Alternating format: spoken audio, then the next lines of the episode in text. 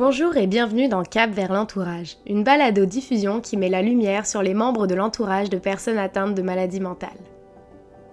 Le réseau Avant de craquer a voulu aller à la rencontre de jeunes qui ont un ami, une collègue, un parent, une amoureuse ayant un diagnostic ou non, pour écouter comment ils vivent avec cette réalité souvent dans l'ombre. Nous mettrons aussi la lumière sur des personnes qui travaillent dans le milieu de la santé mentale pour vous faire connaître les ressources qui existent à travers le Québec. Cet épisode est diffusé dans le cadre de la semaine de sensibilisation du suicide. Si vous vous inquiétez pour un proche, que vous pensez au suicide ou que vous êtes endeuillé par suicide, les propos que vous entendrez peuvent vous donner des éléments de réponse. Lorsque nous avons diffusé un appel à tous pour participer au balado, Flora nous a contactés. Au moment de l'enregistrement, cela allait faire un an qu'elle et son frère ont perdu leur père qui s'est enlevé la vie. Leur père vivait avec la bipolarité depuis plusieurs années. Flora s'est inscrite à plusieurs groupes de partage, groupes d'information pour mieux comprendre la maladie et le geste de son père, mais aussi pour rencontrer des personnes qui, comme elle, ressentent diverses émotions. Vivant en France et sans savoir que nous étions au Québec, elle nous a contactés pour partager son histoire, briser les tabous et montrer que personne ne doit rester seul. Flora m'a marqué par sa douceur et sa grande capacité à raconter ses épreuves, dans ses mots. Bien qu'un océan nous sépare et que les contextes soient différents, son témoignage correspond au vécu de nombreuses personnes endeuillées par suicide. Gabrielle Brindamour sera la seconde voix de ce balado. Directrice générale de l'organisme L'Accolade Santé Mentale, qui répond aux besoins des familles et amis vivant avec la maladie mentale d'un proche. En relation d'aide depuis 15 ans, notamment auprès d'adolescents et de familles, elle est aussi auteure de deux livres de développement personnel. Gabrielle nous aidera à prendre conscience de certaines notions, telles que l'importance de faire l'inventaire des facteurs de protection et de risque chez nos proches et en nous-mêmes, mais aussi le risque d'hypervigilance et le droit de s'accorder du bonheur. Bonne écoute. Alors, euh, mon histoire, euh, elle est compliquée. Bon, c'est facile à dire, euh, compliquée. Bah, elle a commencé, on va dire, dans la trentaine de mon papa, où il a été diagnostiqué bipolaire. Donc, à la base, ça s'est déclenché dans, dans, son travail. Il a été assez surmené et il a perdu le contrôle. Donc, moi, à cette époque-là, j'avais 5 ans et mon frère, il devait en avoir deux ou trois j'ai quand même un souvenir. Je me souviens qu'à un moment, on le cherchait partout. Personne ne savait où il était. Je crois qu'il a disparu quelques jours avant qu'on le retrouve. Et j'avais ce souvenir d'être à un spectacle de l'école et en fait euh, de voir que ma mère alors que mon père euh, devait être là à partir de là, euh, c'est vrai que bah, notre vie a changé. Mon père a été hospitalisé dans notre région d'origine et quand il a commencé à aller un peu mieux, ma mère, elle a voulu déménager pour que mon père change d'air, qu'on puisse commencer une nouvelle vie. Bah, au début, c'était marrant, on vivait dans un camping le temps que on retrouve une maison, tout ça. Et ensuite, ben, mes parents ont commencé à retrouver une situation. Pour moi, tout allait bien jusqu'au moment où mes parents nous annoncent leur séparation quelques années plus tard. J'avais 10 ans à partir de là, on voyait notre père euh, un week-end sur deux avec mon frère. Je crois qu'il a été euh, hospitalisé après le divorce de mes parents parce qu'il n'a il pas réussi à, à surmonter euh, le, choc émotionnel. Mais ensuite, voilà, il a retrouvé un appartement. L'hôpital l'a aidé à retrouver une activité encadrée, une activité professionnelle. Il a réussi à se, à se reprendre. Il était là pour nous. Et à partir d'un moment, ma mère a refait sa vie et du coup, mon frère a décidé d'aller vivre chez mon père. Donc euh, bon, après on s'est adapté. Mon frère, c'est vrai que par rapport à ça, comme il était plus souvent là, il s'est beaucoup plus euh, occupé de, mon père au quotidien. Que bon, même si mon père était là, il s'occupait des courses. Enfin, il faisait. Je pense qu'ils avaient mis un peu des règles de, colocation. C'était comme euh, deux, amis qui vivaient ensemble. Donc mon frère, il a beaucoup participé et mon père, il, il était là aussi. Donc ça s'est fait comme ça jusqu'à ce que mon, frère décide de prendre son indépendance euh, il y a deux ou trois ans. Et moi, de mon côté, ben, c'est pareil, j'étais jamais très loin, j'étais toujours là en week-end, en vacances, euh, euh, et on avait notre petite vie comme ça, tous, les trois. Et donc, bon, après, elle a toujours été jalonnée un peu de, de crise. donc, la bipolarité de mon père faisait que ça se déclenchait toujours par une période de dépression. Et tout de suite après, un épisode de, un épisode de maniaque après un séjour à l'hôpital et après il rentrait à la maison et tout redevenait comme avant. C'était toujours ça, c'était cyclique? Alors oui, c'était cyclique. pour moi, il y avait un peu les saisons qui jouaient. Et l'été, ouais, c'est vrai que ça avait plus tendance à se passer. Les épisodes maniaques, ça se passait euh, plus l'été.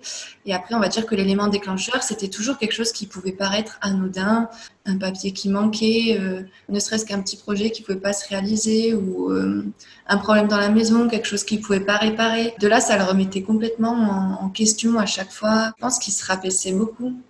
Donc il était technicien, il avait quand même beaucoup, beaucoup de capacités, il savait faire plein de choses de ses mains, il cuisinait très bien et c'est vrai que en fait, euh, dès qu'il était en dépression, c'était, c'était, il était plus sûr de lui. Euh, c'était vraiment plus le même homme, quoi.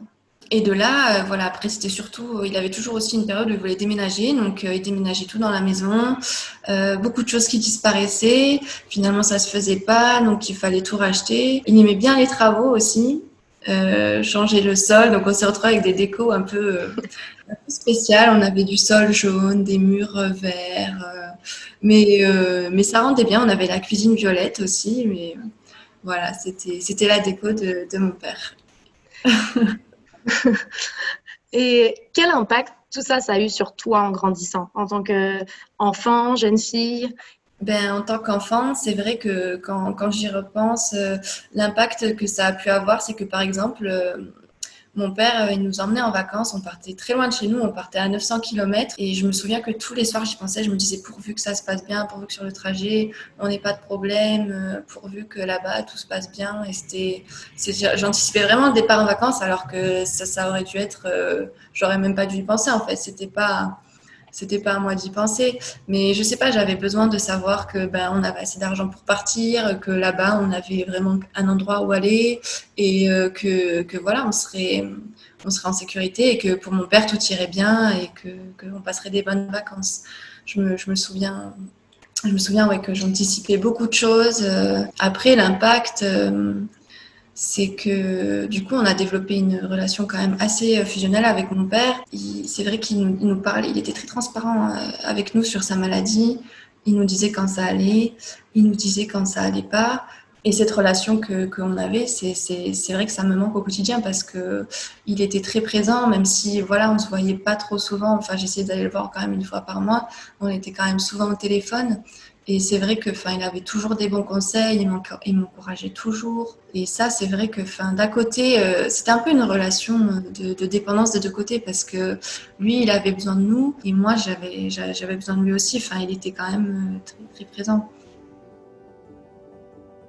c'est vrai qu'on gérait quand même, euh, on gérait quand même euh, pas mal de choses. C'est vrai que dans les périodes où il allait pas très bien, quand on arrivait chez lui et qu'on voyait que ben, les, courses n'étaient pas faites, euh, la lessive non plus, la vaisselle, donc c'est vrai que ben souvent j'essayais d'économiser un peu d'argent pour me dire au cas où, ben s'il y a besoin, je sais qu'on peut, on pourra manger ce week-end quand on invitait euh, des, amis, euh, des amis chez nous, euh, c'est vrai qu'ils étaient toujours étonnés parce que du coup, mon père, il nous laissait un peu faire notre vie. Donc, on faisait à manger, on était, on était complètement autonomes. Et après, voilà, mon père, c'est aussi ce qu'il voulait, je pense. Il voulait nous rendre autonomes. Et, aujourd'hui, je pense que si avec mon frère, on a la vie qu'on a, c'est grâce à lui.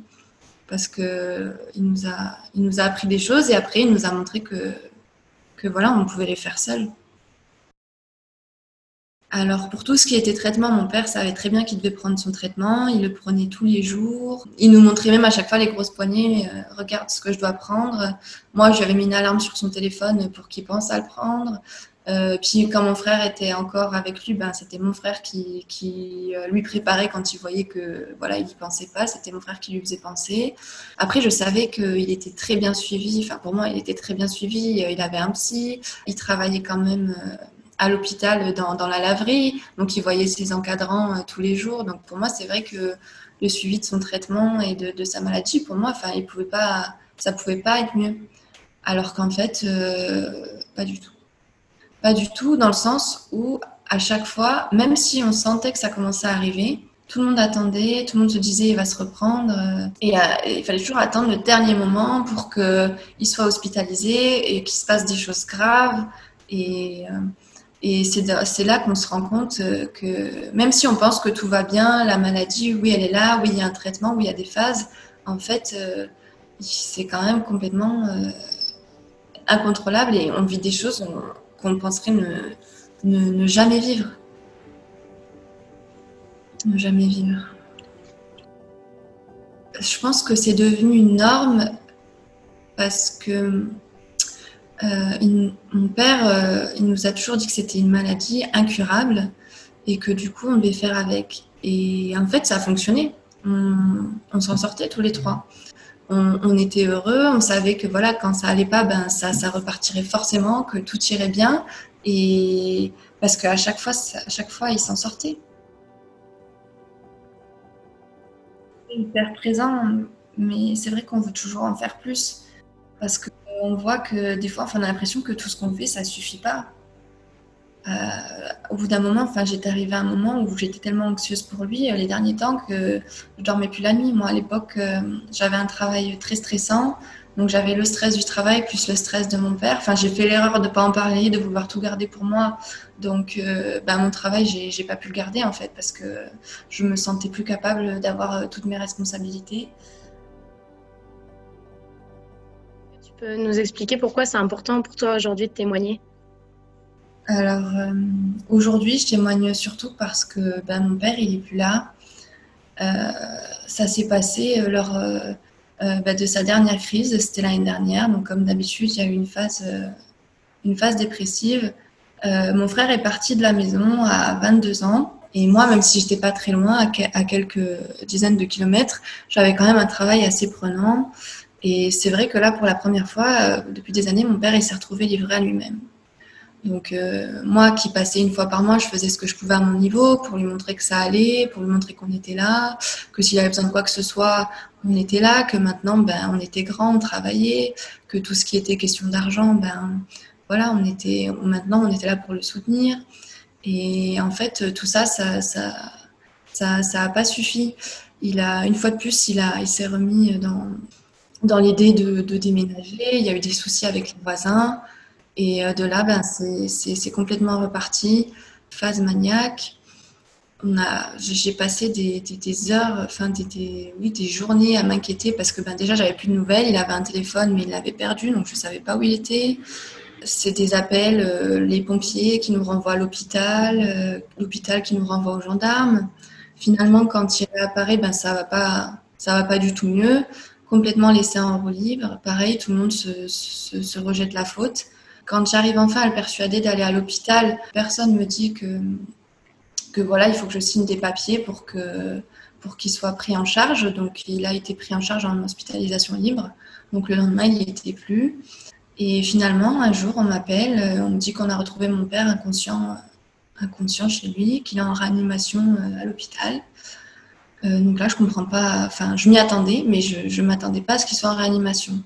C'est vrai que les fois d'avant, c'était euh, des, un peu des esclandres dans des magasins ou avec les forces de l'ordre.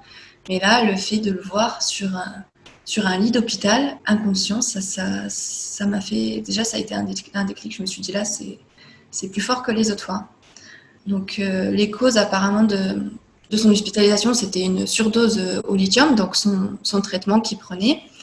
Et euh, après, c'est vrai, que j'avais vu un pansement euh, sur son bras, mais je me suis dit que c'était euh, les fils, les fils de, sa machine qu'il maintenait sous oxygène, tout ça. Ensuite, on m'a expliqué qu'il était épileptique.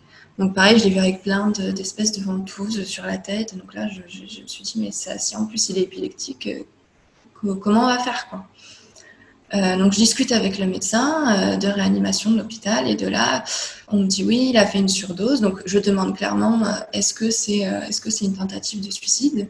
On me dit bah non on peut pas on peut pas le dire. En tout cas ce qui est sûr c'est que il va se réveiller ça ça va aller mieux. On va le renvoyer dans son hôpital d'origine et la vie va reprendre son cours et euh, alors que j'avais mon copain à côté de moi, la, médecin me dit très sérieusement, en tout cas, si vous voulez réussir votre vie, euh, si vous voulez que votre couple tienne, euh, il va falloir que vous vous éloigniez de tout ça. Donc là, on se regarde avec mon copain, on se dit, ah d'accord, c'est ça le, soutien de, l'hôpital, il faut en fait que, je laisse mon père faire n'importe quoi et seul, sans soutien, d'accord. Donc finalement, il réussit à sortir de réanimation. Personne ne me prévient. Il est transféré dans, un autre, dans son hôpital d'origine, personne ne me prévient. donc finalement, j'arrive enfin à aller le voir. Et donc, lui, dans sa tête, je pense qu'il m'a menti, mais il m'a dit qu'il se souvenait de rien. Et pour dire qu'il s'est retrouvé dans le coma, ça lui a fait aucun effet. Il était toujours autant excité. Donc moi aussi, c'est ça qui m'a choqué, c'est que le coma ne l'a même pas calmé. Évidemment, ben, j'ai récupéré la voiture, donc déjà j'avais plus le souci qu'il s'en aille en voiture.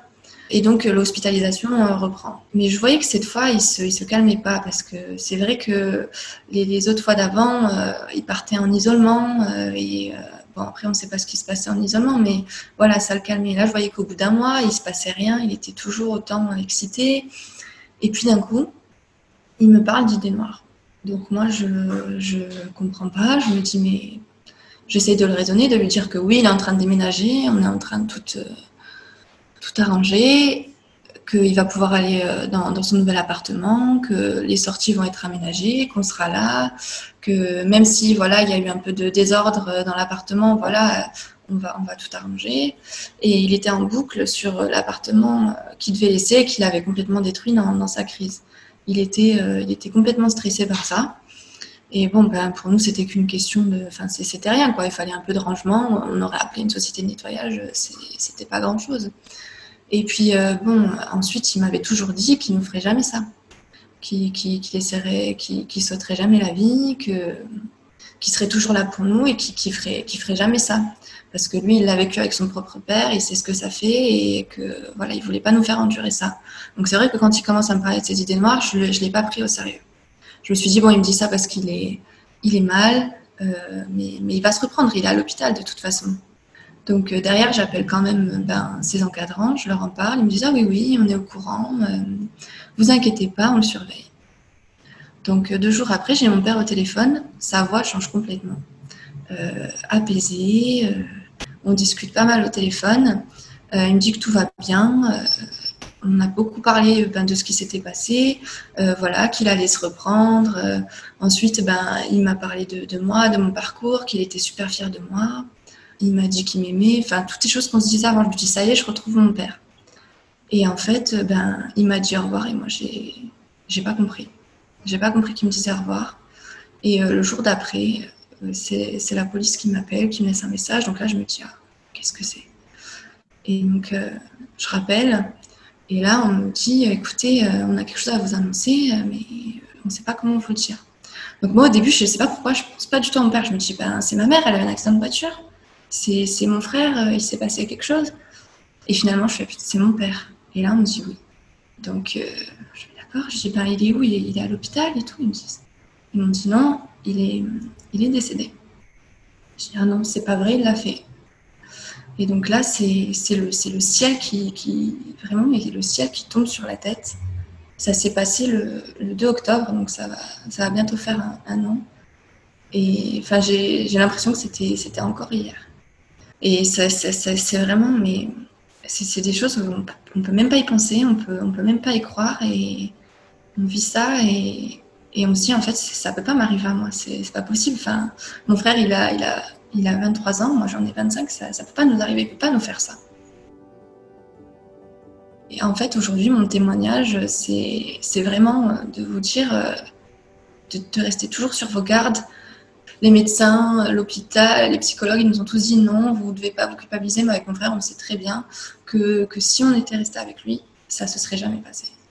Et donc, ben, la culpabilité aujourd'hui, euh, c'est ça, quoi. C'est de se dire que ben, euh, on n'a pas été là et que malheureusement, ben, mon père, euh, ben, il n'est plus là. Et, et même si, voilà, il nous a laissé, nous a quand même laissé une explication que voilà, il pouvait plus vivre avec, que mon frère et moi maintenant on était grands, on pouvait se débrouiller tout seul. c'est une explication que je, respecte. Je, je, respecte complètement son choix. Mais voilà, moi, j'ai aujourd'hui, je, sais que j'ai besoin tous les jours de lui. Et bon, je sais qu'il est avec moi, je sais qu'il nous regarde, je sais qu'il est fier de nous, je sais qu'il nous aime. Mais voilà, aujourd'hui, j'ai plus mon père et voilà. Quand tu parles de culpabilité, comment tu l'interprètes, toi, cette culpabilité, et comment tu arrives à vivre avec au quotidien? Alors la, culpabilité, ben, avant, elle se, elle se manifestait dans le sens où, euh, ben, par rapport à mon frère déjà, où je me disais, ben moi, ça y est, euh, je fais ma vie, je commence mon travail, j'ai mon appartement, et mon frère, ben, il n'ose pas partir parce que parce qu'il y a mon père. Donc il y avait cette culpabilité là avant. Ensuite, ben, j'ai été super heureuse quand mon frère il m'a dit ça y est, j'ai trouvé un travail, je vais, je vais partir. Été super heureuse euh, pour lui. Mais lui, c'est vrai que, à partir de ce moment-là, c'est lui qui a commencé à culpabiliser parce qu'il s'est dit ça y est, euh, ben, je laisse papa, comment on va faire? Donc c'est vrai que moi, comme c'était moi la plus proche, je lui dis t'inquiète pas, Théo, je prends le relais, pars tranquille, voilà. Et c'est vrai qu'après, ben, c'était pendant les épisodes au bout d'un moment, mon père, c'était plus le même homme, on se comprenait plus, donc euh, souvent on se disputait. Et après, ben, je, regrettais nos disputes parce que c'est vrai qu'on avait tous les deux des mots durs. Et, après, il me disait toujours qu'il s'en souvenait pas, mais je, je sais qu'en final, il était très conscient de ce qu'il vivait, il était très conscient du monde qui l'entourait et de, tout ce qui se passait. Donc, euh, je sais qu'au final, il savait, il savait tout ça il a toujours su euh, quand même euh, voilà faire la part des choses. Et quand il allait bien euh, il nous a jamais reproché notre façon d'agir. Et je pense qu'il savait qu'on faisait tout pour qu'il soit bien. Il, il le savait. Et du coup lui il se sentait aussi coupable parce que ben, d'ailleurs c'est dans les derniers mots qu'il nous a laissés c'est que il avait l'impression que, que c'était un poids pour nous. Alors que pas du tout pas du tout et voilà, aujourd'hui, la culpabilité, eh ben, c'est voilà, de me dire que, en gros, mon père, il est, il est parti. Pas à cause de nous, mais si, si on avait été là, ça, ça se serait pas passé. Et il y a aussi la culpabilité, maintenant que ben, je me renseigne et que, que j'apprends que ben, on n'est pas tout seul, que il y, a, plein de moyens qui existent, qu'il y a plein de gens qui travaillent, qui, qui, sont là au quotidien, qui pour encadrer, pour écouter, pour conseiller, pour proposer des solutions, pour euh, aider à mieux vivre. Et euh, tout ça, en fait, j'aurais, j'aurais voulu que mon père puisse en, il puisse en profiter. Euh, et voilà, c'est plein de choses que voilà, j'aurais aimé faire avec lui et que ben, on ne pourra pas faire. Toi, actuellement, est-ce que tu es accompagnée pour vivre toutes les émotions que tu ressens, pour euh, cette culpabilité, pour la diminuer au quotidien, euh, pour vivre le deuil tout simplement C'est vrai que sur le coup, j'avais toute cette boule au ventre, j'étais super angoissée, je pleurais tous les jours. Et ben, de parler avec la psychologue, j'ai quand même eu quatre séances, ça m'a fait du bien. Après, j'ai vu, euh, on m'a conseillé un autre psychologue aussi que je suis allée voir. Et voilà, c'est vrai qu'avec avec leur, leur aide, en fait, j'ai réussi à comprendre plus mon père comprendre euh, son, état d'esprit. Et euh, ils ont essayé de me, de me, déculpabiliser. Bon, ça, c'est quelque chose, je pense que je n'arriverai jamais. Mais déjà, ils m'ont essayé de faire comprendre euh, le, point de vue de mon père. C'est vrai qu'à un moment, je me posais la question. on a le mot, enfin, on a l'impression qu'il n'est pas terminé, quoi. Comme s'il avait écrit, mais qu'en fait, il savait pas trop s'il allait le faire. Et du coup, la, la, psy, elle m'a dit, ben, peut-être que votre père, euh, il a arrêté d'écrire parce qu'il était en train de pleurer. Et c'est vrai qu'après, quand, j'ai regardé le mot, il avait l'air un peu, euh, un peu froissé. Enfin, et c'est là, je me suis dit, ben ouais, c'est vrai, c'est ça. Après, euh, j'ai essayé de rentrer dans, une association enfin pas une association, mais un groupe de parole pour, pour les personnes touchées par le suicide, parce que j'ai besoin en fait de d'entendre pareil d'autres personnes qui, ont vécu ça, connaître leur état d'esprit, parce que voilà, il faut le dire, même s'il y a eu beaucoup de culpabilité, c'est très, très dur à dire, mais il y a quand même eu un soulagement en fait. Un soulagement de se dire euh, que mon père il souffrirait plus, que pour lui, je pense qu'il est arrivé euh, au, bout de ce qu'il pouvait donner. C'est toujours un truc, euh, euh, par exemple, euh, pour les anniversaires, euh, souffler les bougies. quand on me disait faire un vœu, bah, je me disais faites que, faites que cette année tout se passe bien pour mon père. c'était que quand on perd un cil, qu'il faut faire un vœu. C'était toujours des vœux comme ça. Et ça, c'est vrai que d'un côté, ça, ça, me fait du bien. C'est vrai que des fois, de penser oui, pourquoi tu n'es plus là pourquoi, pourquoi tu m'aides pas, pourquoi tu n'es plus là, c'est égoïste parce que je sais qu'au fond, mon père, il est, il est bien, il a trouvé la paix. Euh, et, tout ce qu'il veut, lui, c'est qu'avec mon frère, on soit heureux et qu'on se batte dans la vie. si je fais ce témoignage, c'est vraiment pour, euh, euh, pousser toutes les personnes qui, ont envie d'abandonner, qui se disent on n'y arrivera jamais, ou, ou toutes les personnes qui sont tombées sur moi qui sont tombées comme moi sur des médecins qui, qui disent ben, il faut vivre votre vie, vous êtes jeune, votre père il a déjà fait sa vie, ne les écoutez pas parce que les personnes qui, qui, sont, qui sont atteintes de troubles bipolaires, elles ont besoin de, de présence euh, et des fois rien qu'un petit coup de téléphone. Moi, mon père, je passais pas 4 heures au téléphone par jour avec lui, mais je l'appelais quand même tous les jours pour savoir euh, s'il allait bien et je sais que c'était quelque chose qui, qui, qui lui fait du, qui faisait du bien de raconter sa journée, tout ça. Et surtout, voilà, ne pensez pas comme moi que vous êtes seul au monde. Euh, à vivre ça parce qu'au final, ben, c'est faux. C'est faux. Il y a plein de personnes qui, qui sont dans la même situation que nous. Euh, il, y a, plein y a plein d'aides euh, qui sont disponibles, beaucoup d'écoute. il faut en profiter vraiment parce que je pense que, que ça n'a pas de prix et qu'il faut tout essayer. Après, je suis quand même assez. je suis quand même. Enfin, je pense que si ça s'est fait, c'est que ça devait se faire. Et, et voilà, après, à long terme, j'ai quand même envie de, continuer tout ça, d'encourager les gens. De, je, en fait, j'ai envie d'honorer la mémoire de mon père. J'ai envie, euh, envie que voilà, tout, ce qui se s'est passé, ça se soit pas passé pour rien. Et j'ai envie que ça serve. Bizarrement, je pense que mon père, il nous avait, nous avait bien, nous avait bien préparé. Je dirais pas qu'on l'a bien vécu, mais moi, ça va. J'avais la chance d'avoir mon copain, donc euh, ça m'a permis de garder un équilibre.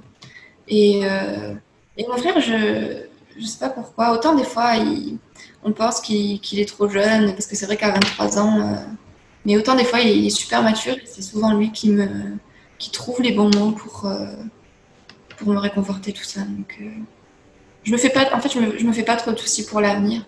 Je sais que le, le, meilleur, il est à venir. Et de toute façon, voilà, il faut qu'on continue de fier notre père. Le message d'espoir de Flora résonne très fortement. L'acceptation de ses émotions, qu'elles soient agréables ou désagréables, est une grande marque de résilience. Elle et son frère ont été très présents dans la vie de leur père. Pourtant, cette impression d'être passé à côté de la maladie et le sentiment de culpabilité peuvent demeurer. Cette histoire, qui lui appartient, rencontre des points communs avec d'autres histoires de personnes endeuillées par suicide. En parler permet aussi de se sentir écouté. Et des fois, de trouver les mots justes, ça peut faire toute la différence. J'ai rencontré Gabrielle Brindamour pour qu'elle réponde à certaines questions que l'on peut se poser en tant que membre de l'entourage qui s'inquiète pour un proche. Elle nous partage des pistes de réflexion et des outils qui peuvent nous aider dans différentes situations suicidaires. On sait que c'est important de garder la communication ouverte quand on s'inquiète pour un proche. Euh, comment est-ce qu'on a cette conversation avec lui si on s'inquiète? Qu'est-ce qu'il faut éviter un petit peu? Ben, il n'y a pas de recette prédéfinie, ça c'est sûr et certain. C'est comme la chose à, à, à, parce que quand on essaie de suivre une recette prédéfinie, ben, on n'est pas authentique. Et euh, ce qui fonctionne le plus, c'est l'authenticité puis l'intégrité, fait demeurer soi-même. Fait, faut pas essayer de suivre une ligne directrice en tant que telle et ça peut être culpabilisant si on essaie de faire ça parce qu'on peut tomber dans une, une réflexion de type j'aurais dû, j'aurais pas dû, j'aurais pu, j'aurais pas pu. Euh, c'est pas, c'est pas, c'est pas ça, là. Il n'y a, pas de blâme à y avoir comment on s'y prend. Fait faut juste rester vraiment, euh, à mon avis, c'est parler avec son cœur c'est quand on parle avec, tu sais, quand le fameux euh, parler au juste, un petit peu ce qu'il exprime, hein, il exprime de parler avec son cœur. Quand on, se trouve à l'autre, ben, c'est plus facile pour l'autre de s'ouvrir à soi parce qu'on est dans l'ouverture puis l'accueil. Fait que j'aurais le dire, moi, c'est plus une question d'attitude qu'une question de mots. Euh, je crois aussi que euh, de nommer tout simplement ce qu'on ressent. je suis inquiet. J'ai observé, on peut faire la liste de nos observations. Qu'est-ce que j'ai observé qui me fait m'inquiéter pour toi? Si on se met à la place de l'autre, déjà là, c'est déjà un bon point de départ. Si on se met à la place de l'autre, on dit comment j'aimerais être abordé, moi, tu sais. Eh bien, c'est certainement pas avec une critique. Je ne veux pas entendre la critique, le blâme ou l'accusation. Ça, c'est sûr et certain, parce que du moment qu'on reçoit ça, on se ferme, puis il n'y a, plus de communication possible. Fait que c'est vraiment plus d'aller dans. Euh, si, moi, j'ai quelqu'un me dit euh, Je suis inquiet pour toi, bien, pourquoi, pourquoi tu es inquiet pour moi? C'est comme la partie importante. Fait que moi, j'ai envie de répondre, ben, c'est de faire ça, c'est de nommer les observations puis de dire voici pourquoi je suis inquiet. Fait, on dit la vérité. Je me fais du souci pour toi, puis voici pourquoi. Voici ce que j'ai observé. T'en penses quoi? On retourne à l'autre. Si on, arrive avec la position de moi, je sais ce qui est bon pour toi, moi, je sais que toi, tu vas pas bien, moi, mais comment on fait pour vraiment savoir ça? On n'est pas dans l'autre? Et déjà, on vient un peu de, créer une, une espèce de hiérarchie, j'ai goût de dire, entre l'expert et, l'autre. Si la personne a un certain âge, 15-16 ans en montant, ben, c'est d'avoir une discussion plus sur un ton adulte à adulte, de, se souvenir que l'autre personne elle a ses propres ressources puis qu'elle n'a pas perdu son intelligence parce qu'elle ne va pas bien, cette personne-là. Là. je vais faire appel au monde émotif des deux, puis je vais lui parler avec respect, authenticité, puis euh, je, vais, je vais aller chercher son opinion, je vais j'ai goût de dire, ce qui, ce qui fonctionne très bien, c'est quand on essaie d'amener l'autre à s'auto-observer je crois que c'est une des meilleures façons d'aborder. puis il y a des gens qui vont quand même refuser. Puis euh, là, il y a d'autres choses qu'on peut faire, euh, mais quand c'est grave, mais dans une situation où on veut commencer une amorce de, discussion, ben, je pense que c'est comme ça, dans l'ouverture. C'est vraiment une question d'attitude. Mais est-ce qu'on peut aussi nommer notre peur que la personne pense à peut-être s'enlever la vie, à se faire du mal? Est-ce que est-ce qu'on peut mettre des mots et demander de but en blanc? As-tu déjà eu des idées noires? Penses-tu au suicide? Si on n'a pas juste envie de nommer qu'on est inquiet, mais qu'on veut aussi s'assurer, c'est la même chose. On aborde tout de front, on dit tout, mais on le dit avec bienveillance. Alors, ça, se demande dans la bienveillance aussi, mais il faut poser les questions directement. Tout ce qui est euh, dans les, dans les sous-entendus, dans les entre les lignes, dans ben, ça va donner les mêmes résultats flous et nébuleux. Les questions nébuleuses apportent des réponses nébuleuses. Fait que si je reste dans le flou, ben, l'autre aussi va l'être. Fait qu'on pose des questions claires, précises, directes, mais dans la bienveillance. Fait que ça, tout, tout se demande, hein? mais c'est dans la façon de le faire. Fait que mm-hmm. oui, il faut le demander. Et, souvent, quand, là, si on parle du suicide, souvent les gens vont craindre, hein? Est-ce que je vais planter l'idée dans sa tête s'il ne l'avait pas déjà? Est-ce que ben, euh, si la personne, elle n'avait pas l'idée, elle l'aura pas plus. Et puis, si elle l'avait, elle l'aura pas moins. Euh, Ce n'est pas la question qui va venir euh, influencer l'idée, mais elle va peut-être permettre un dialogue ou une ouverture. Puis si la personne, j'ai goût de dire aussi, quand on aborde un sujet aussi délicat que le suicide, ça va être beaucoup de, dans la personne qui pose la question, en tout cas, là, ça va être beaucoup dans, l'observation des réactions de l'autre. Quand, on pose cette question-là, c'est pas juste ce que l'autre répond sa bouche, hein. c'est aussi beaucoup ce que l'autre répond avec son non-verbal. Alors, euh, est-ce que cette personne-là, quand je pose la question, elle a l'air euh, ébranlée? Est-ce que cette personne, euh, cette personne est en train de se fermer? Est-ce qu'elle prend un pas de recul? Est-ce que son visage a eu un, dégagé un air triste? C'est de regarder un peu, d'observer. Ça aussi, c'est un indicateur de réponse. Mais et là, on peut poursuivre nos questions selon ce qu'on a obtenu comme réponse, mais de ne pas être dans de pas penser que l'autre va lire entre les lignes ou marcher sur des œufs c'est pas nécessairement ça qu'il faut faire. Être, dans la délicatesse et la douceur, c'est pas nécessairement marcher sur des œufs. C'est dire les vraies choses, mais sur un ton d'accueil, d'ouverture, puis de compassion. Je pense que c'est ça le mot-clé. C'est dans la compassion. Puis on, est beaucoup plus enclin à s'ouvrir à une personne quand on sent que l'autre personne va le recevoir et qu'elle ne va pas nous juger. C'est encore une question d'attitude, mais on pose directement les. Absolument. Comment est-ce que justement dans la réponse et dans l'attitude de notre proche, on est capable de démêler, de faire la différence entre les différents niveaux de gravité? C'est de, OK, la personne, il pense souvent, régulièrement, peut-être que euh, je devrais intervenir au-delà de ce que je suis déjà en train de faire, ou c'est comme une conversation qui s'est ouverte, puis on peut rester avec ça pour l'instant. C'est une question très, très difficile à répondre parce que c'est du cas par cas, mais euh, mm en tant que personne qui, qui s'inquiète, puis en tant que personne qui pose cette question-là, il faut aussi être à, l'écoute de ce qu'on ressent. est-ce que mon intuition est en train de me dire qu'il hum, hein, faut que j'investigue un peu plus ou euh, est-ce que mon intuition est en train de me dire, OK, je, la, crois à cette réponse-là que j'ai reçue? Euh, ça, c'est déjà un point de départ.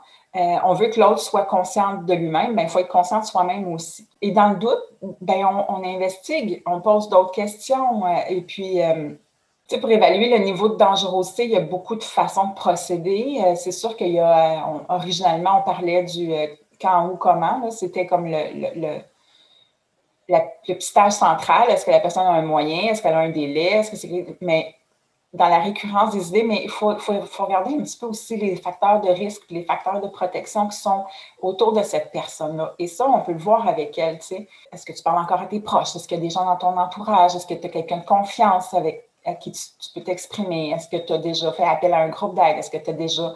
Euh, comment tu perçois ça? Des fois, c'est juste de poser la question. Tu sais toi, demander de l'aide, ça te fait quoi? Tu penses quoi de ça? Tu penses quoi des gens qui vont pas bien puis qui vont chercher une médication, qui vont chercher un intervenant? Qu'est-ce que tu recommanderais à quelqu'un? Puis ils allaient avoir dans les éléments de réponse comment la personne, elle, elle gère sa propre situation.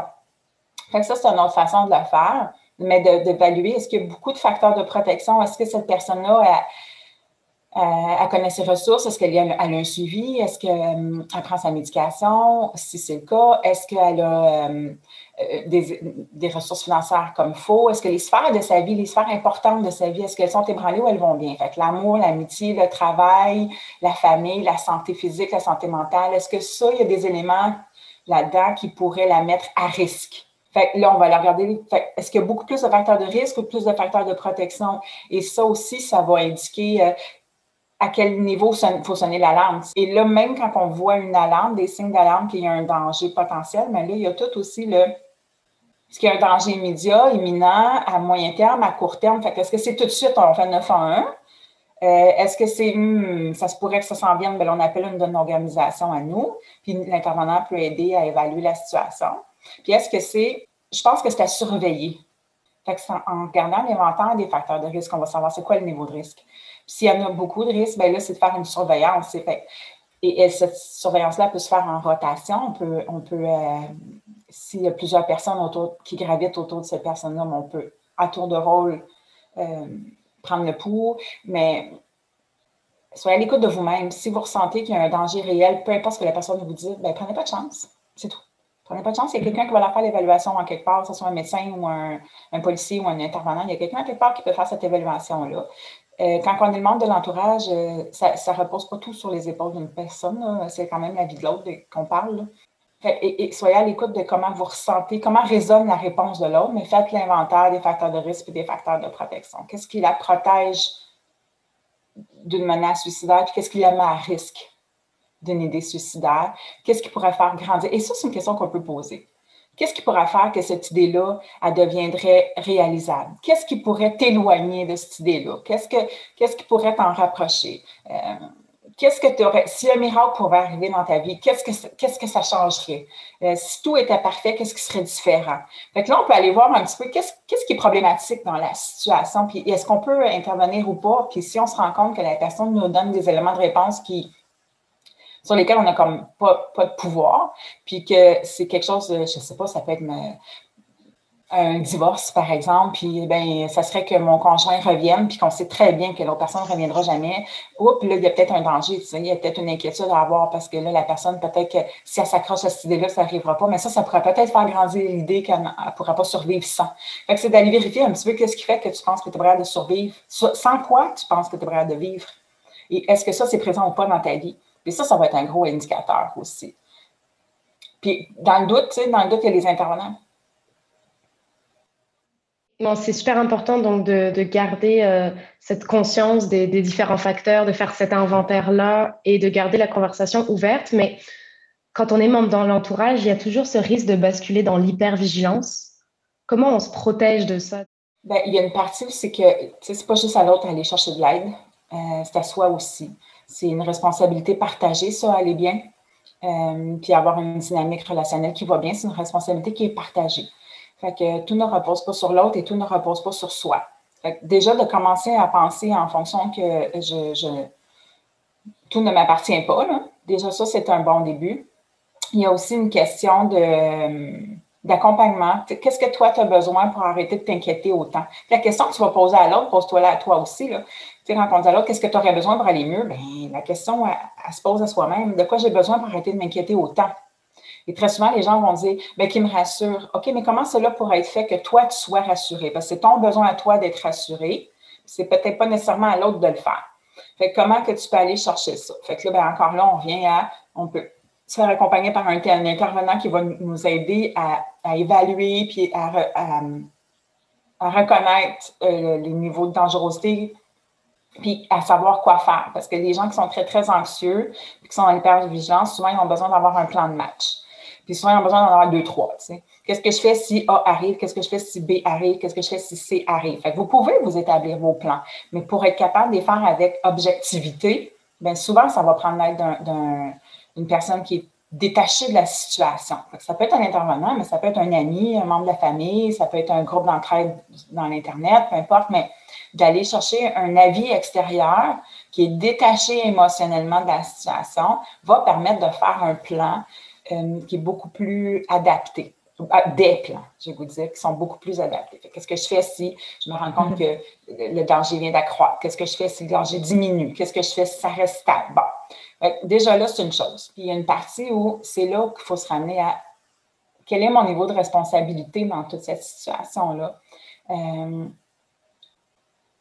il n'y a pas de faute hein? quand on parle de situation suicidaire. Ce n'est pas la faute à personne. Euh, et souvent, on cherche ça pour enlever un peu la culpabilité puis donner un sens aux événements. Mais des fois, il y a des, des fois, il y a des choses qui n'ont pas de sens. Puis ça aussi, c'est difficile à accepter, mais c'est un travail d'acceptation à faire sur, bien, il y a une partie que je ne comprends pas dans, dans cette situation-là, puis il y a une partie qui ne m'appartient pas. Et euh, il y a une partie sur laquelle je n'ai pas de pouvoir. qu'est-ce que je peux mettre en place? Qu'est-ce que cette personne-là peut mettre en place? Et qu'est-ce que d'autres personnes pourraient mettre en place dans la situation actuelle pour assurer un maximum de sécurité, sachant qu'il va y avoir un risque quand même, parce que la vie, c'est un risque en soi. Alors, c'est de ramener un peu sur une réalité qu'on ne peut pas éviter à 100 tout dans la vie, c'est impossible quelle est la proportion sur laquelle on a un pouvoir d'action et quel est ce pouvoir d'action-là et comment le diviser? Parce que ce qui fait aussi que souvent on va tomber en hypervigilance, c'est qu'on pense qu'on est la seule personne qui peut aider ou qui peut être là. Ou, comment ne plus être la seule personne? Et déjà, ça va enlever un fardeau de vigilance parce que ça va être une responsabilité qui va être partagée. Et comment on va redonner une partie de cette responsabilité-là aussi à la personne elle-même?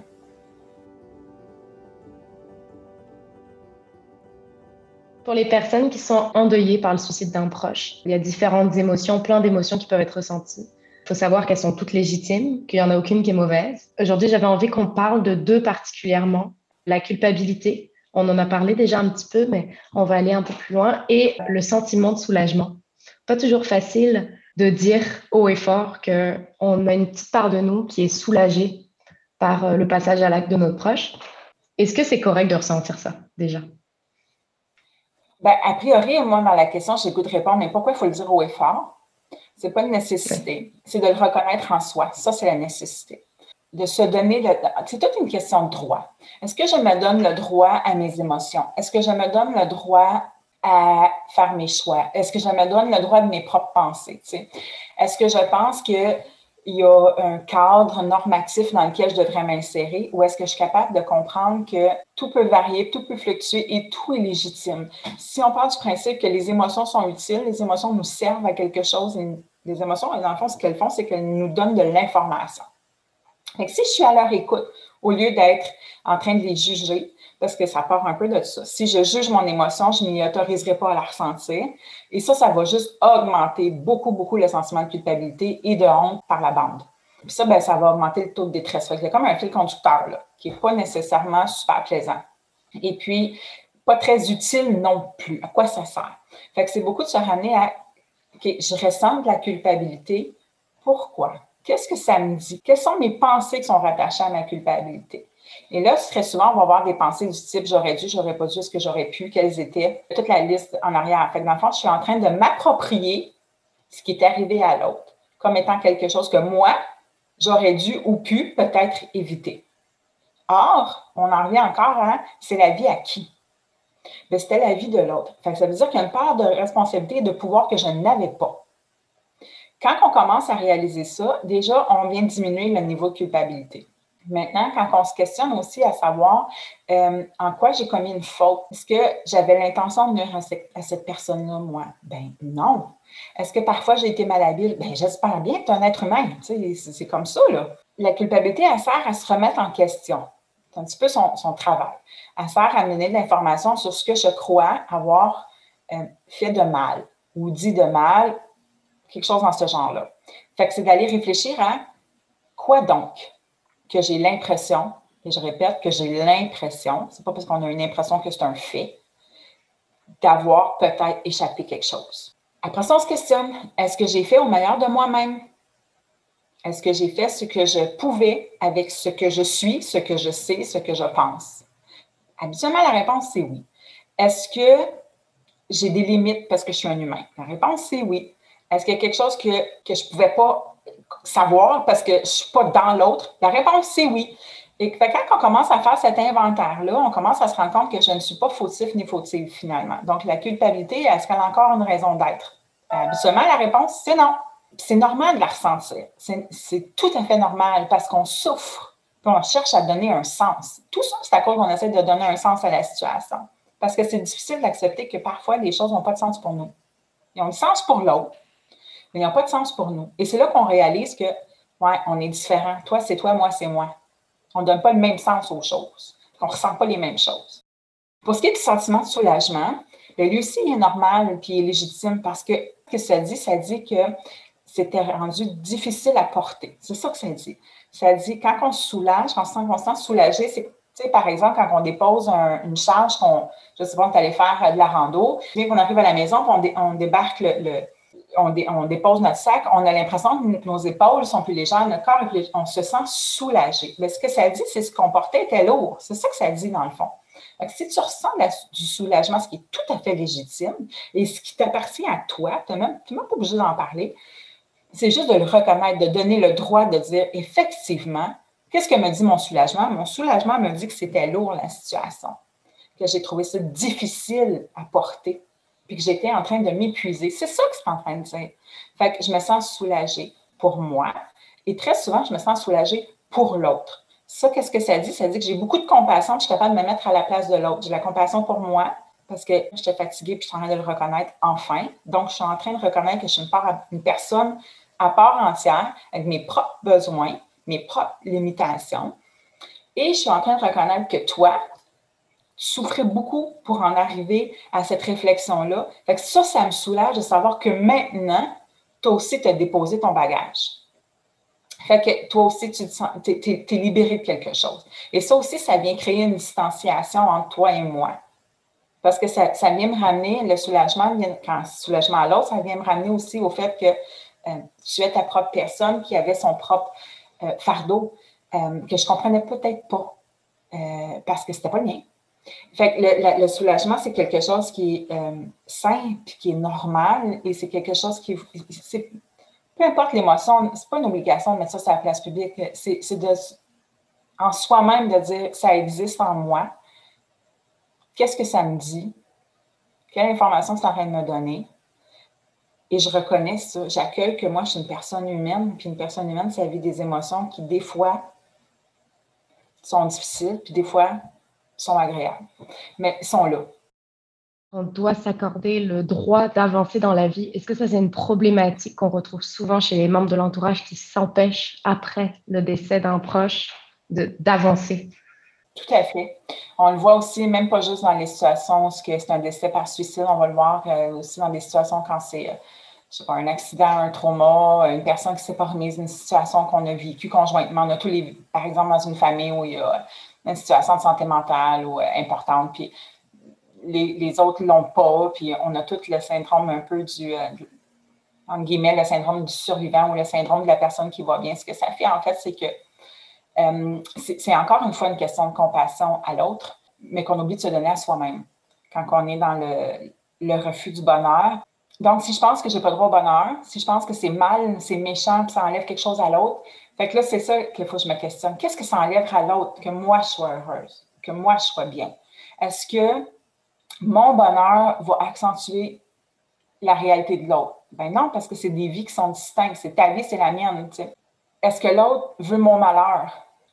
C'est une question qu'il faut se poser, ça. Très souvent, la réponse, c'est non. Ben, en quoi, d'abord, est-ce que, je, est-ce que je suis en train d'honorer l'autre quand je suis en train de m'empêcher d'être heureuse? Est-ce que je suis pas un petit peu en train de faire l'inverse? En train de juste voir l'autre comme étant quelqu'un qui vit une difficulté ou qui a vécu une difficulté quand que moi, j'essaie d'être juste dans la difficulté est-ce que c'est juste ça que l'autre représente pour moi? Ou est-ce que honorer l'autre, c'est aussi dire tu m'as appris à être heureux, tu m'as appris que c'est important de vivre le bonheur parce que c'est, quelque chose que j'aurais aimé que tu ressentes ou ça aussi, c'est honorer quelqu'un. Fait il y a une réflexion à faire là sur pourquoi je, m'empêche ça. Et les gens vont s'empêcher ça généralement à cause de la culpabilité. Souvent, ça va être à cause que le sentiment d'injustice, c'est pas juste si moi je suis bien alors que toi tu l'étais pas. Il y a quelque chose dans le accepter que parfois il y a des injustices dans la vie qui sont la faute à personne, c'est juste comme ça, parce qu'il y a une part de pouvoir qu'on n'a pas. Euh, c'est beaucoup dans l'acceptation que la vie, parfois, elle peut être euh, incompréhensible par moments. Il y a des choses qui peuvent arriver qui sont frustrantes, décevantes, qui nous rendent tristes. Mais moi, j'ai quelque chose qui me permet quand même d'être dans le bonheur. Alors, pourquoi je, si l'autre personne était dans ma situation, est-ce que cette personne-là, je voudrais qu'elle soit dans le malheur parce que moi, je le suis? Non. Mais pourquoi ça ne s'applique pas à moi? Fait Il y a vraiment un examen de conscience à faire sur euh, qu'est-ce qui m'empêche? Et, c'est souvent ce qu'on pense que l'autre pourrait percevoir de nous. Alors, c'est de se demander vraiment, est-ce que, est que je crois que l'autre m'aimait? Est-ce que je crois que l'autre m'aime? Bien, quand on aime, généralement, on veut du bien pour l'autre. Fait honorer l'autre, ben, c'est être bien pour lui montrer que ton amour m'aura amené ça, tu sais. Et mon amour pour toi me donne le droit d'être dans le bonheur pour nous deux. Est-ce que pour cette semaine de prévention du suicide, il y a quelque chose que vous souhaitez profondément, que ce soit par rapport aux enjeux de santé mentale, que ce soit par rapport aux membres de l'entourage? Ce que je souhaite, en fait, c'est que chaque personne prenne, apprenne à, prendre le temps de développer une relation avec le monde émotif qui est en nous. Tu euh, ça, je pense que c'est ce que je souhaite le plus parce que le, le, suicide, c'est une grande, grande détresse. C'est quoi une grande, grande détresse? Ben, c'est beaucoup, beaucoup d'émotions pénibles à supporter. Alors, si a priori, j'ai appris à faire équipe avec mes émotions, à les écouter et à savoir qu'est-ce qu'ils ont à me dire. Pas les écouter dans le sens où ah, je suis malheureux, je vais juste être malheureux. Non, dans le sens à si je ressens, euh, je sais pas, je ressens la peine, ben, peine de quoi? Peine pourquoi? Qu'est-ce que j'ai besoin pour atténuer ça? Quand moi, je pense que c'est ça mon souhait, c'est qu'on apprenne à faire équipe avec euh, cet univers-là en nous qui nous guide vers ce qu'on a besoin. Ça, ça, nous révèle nos besoins. Et puis quand on commence à s'occuper de ça, euh, bien, on est toujours en train d'éloigner l'idée suicidaire parce qu'on est toujours dans l'espoir qu'on est en train de changer les choses, qu'on est en train d'améliorer les, les, choses et on est en train de s'occuper de ses besoins, on est en train de s'occuper de ses émotions. Fait qu'ils n'ont plus besoin de crier aussi fort à l'intérieur de nous. Et ça, ça baisse énormément le niveau de détresse. Moi, ce que je souhaite, c'est que chaque individu apprenne à faire ça pour être capable de montrer aux autres et de devenir un modèle pour les autres. Et collectivement, je pense qu'on va être capable de réduire le niveau de détresse. Et ça, ça va réduire le taux de décès par suicide, à mon avis. Établir un climat de confiance qui permette une communication plus ouverte sur ses émotions. Établir son propre niveau de responsabilité. Se donner le droit d'avancer et rester vigilant envers les autres et envers nous-mêmes sont des solutions qui nous permettront collectivement de mieux prévenir le suicide et d'améliorer notre santé mentale à tous et toutes. Les ressources qui existent à travers le Québec sont essentielles.